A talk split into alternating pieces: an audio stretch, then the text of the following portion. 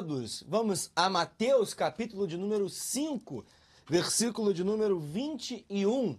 A palavra do Senhor diz o seguinte: Vocês ouviram o que foi dito aos antigos: Não mate. E ainda, quem matar estará sujeito a julgamento. Eu, porém, lhes digo que todo aquele que se irar contra o seu irmão estará sujeito a julgamento, e quem insultar o seu irmão estará sujeito a julgamento do tribunal. E quem o chamar de tolo estará sujeito ao inferno de fogo. Portanto, se você estiver trazendo a sua oferta no altar e lá se lembrar que o seu irmão tem alguma coisa contra você, deixe diante do altar a sua oferta e vá primeiro reconciliar-se com o seu irmão e então volte e faça a sua oferta. Entre em acordo sem demora com o seu adversário, enquanto você está com ele a caminho, para que o adversário não entregue você ao juiz. O juiz entregue você ao oficial de justiça e você seja jogado na prisão. Em verdade lhe digo que você não sairá dali enquanto não pagar o último centavo. Irmão, nós estamos, você sabe, em uma série falando acerca do Sermão do Monte. E é importante que nós estejamos aqui sempre relembrando para que você possa estudar a palavra, você possa tirar um período do seu dia para ler esse texto, para estar meditando nesses três capítulos tão importantes que são Mateus, capítulo 5, ao capítulo de número 7. Nós temos aqui muitas lições que podem ser aprendidas por todos nós. Nós estamos falando acerca das lições que Jesus nos deixou para a nossa vida prática, para aplicação no dia a dia. E aqui Jesus está falando a respeito do nosso relacionamento com o próximo, mas especificamente, você vai ver que Jesus está falando do seu irmão, ou seja, alguém que tem um relacionamento com você até maior do que apenas uma proximidade, apenas ser semelhante, né? ser um ser humano, alguém que você tem um vínculo, tem um relacionamento. E você sabe que isso temos né, vivido, temos aprendido a viver, temos é, buscado isso todos os dias em comunhão na igreja do Senhor. É um texto que fala acerca exatamente das nossas relações, dos nossos relacionamentos no corpo do Senhor. Lembremos, Mateus é um evangelho escrito tanto para os judeus da época, mas também com uma preocupação muito grande com a igreja. Você vai observar que é o evangelho que cita nominalmente a igreja, fala acerca da igreja. Então, nós estamos aqui em um texto que fala para nós hoje. Irmãos, e em, em relação àquilo que nós temos com o nosso irmão, Jesus dá três ordenamentos aqui, três princípios muito importantes. Primeiro, nós devemos esquecer aquilo que a gente ouviu é, de falar apenas que não devemos matar, mas a lei do Senhor, ela vai um pouco além.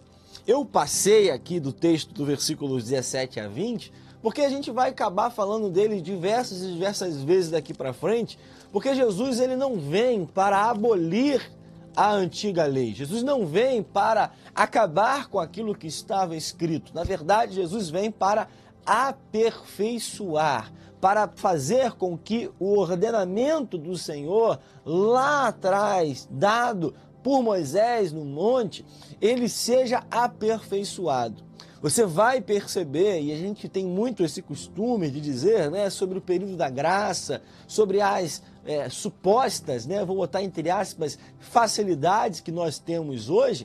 Mas, irmãos, se nós pararmos para pensar, isso vai ficar muito claro aqui. Jesus está dizendo para nós que a lei do Senhor, a verdadeira lei, que é amar a Deus e o próximo, que é o que resume todos os outros princípios, ela vai além daquilo que Moisés tinha estabelecido, Deus estabeleceu através de Moisés para o povo é, da terra prometida. Nós vamos observar que lá os princípios estavam condicionados àquilo que se executava, aquilo que se fazia diretamente. estava relacionado com as ações. Mas Jesus já demonstra que as nossas intenções, os nossos pensamentos, as nossas vontades, os nossos desejos, eles já são em si pecaminosos. Então, nós vamos observar que Jesus não veio para revogar a lei, ele veio para fazer com que a lei seja exatamente perfeita. E nós sabemos que isso acaba trazendo um pouco mais de desafios para todos nós. Jesus fala: olha, vocês ouviram, a lei diz não mate. Então, o pecado na lei era não matar. Mas Jesus vai além. Ele diz o seguinte: Eu, porém, a autoridade que ele tem, porque ele é Deus, lhes digo o seguinte: todo aquele. E aí, irmãos, temos três atitudes que você não pode ter com seu irmão.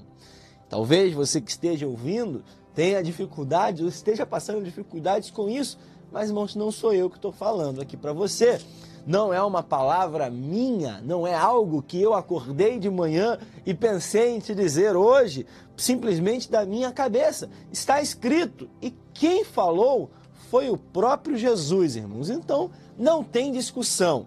Se foi Jesus que falou, a gente só tem um trabalho: obedecer. Nosso trabalho é obedecer. Foi Jesus que falou? Obedeça. Foi Deus que falou? Obedeça. Jesus fala então: Eu, porém, lhes digo que aquele que se irá contra o irmão vai estar sujeito a julgamento. Também quem insultar, também. E quem o chamar de tolo estará sujeito ao inferno de fogo. A palavra utilizada aqui, ela está atrelada a um local que era utilizado lá no passado como um, local de sacrifício a Moloque. As pessoas é, sacrificavam os seus próprios filhos ali.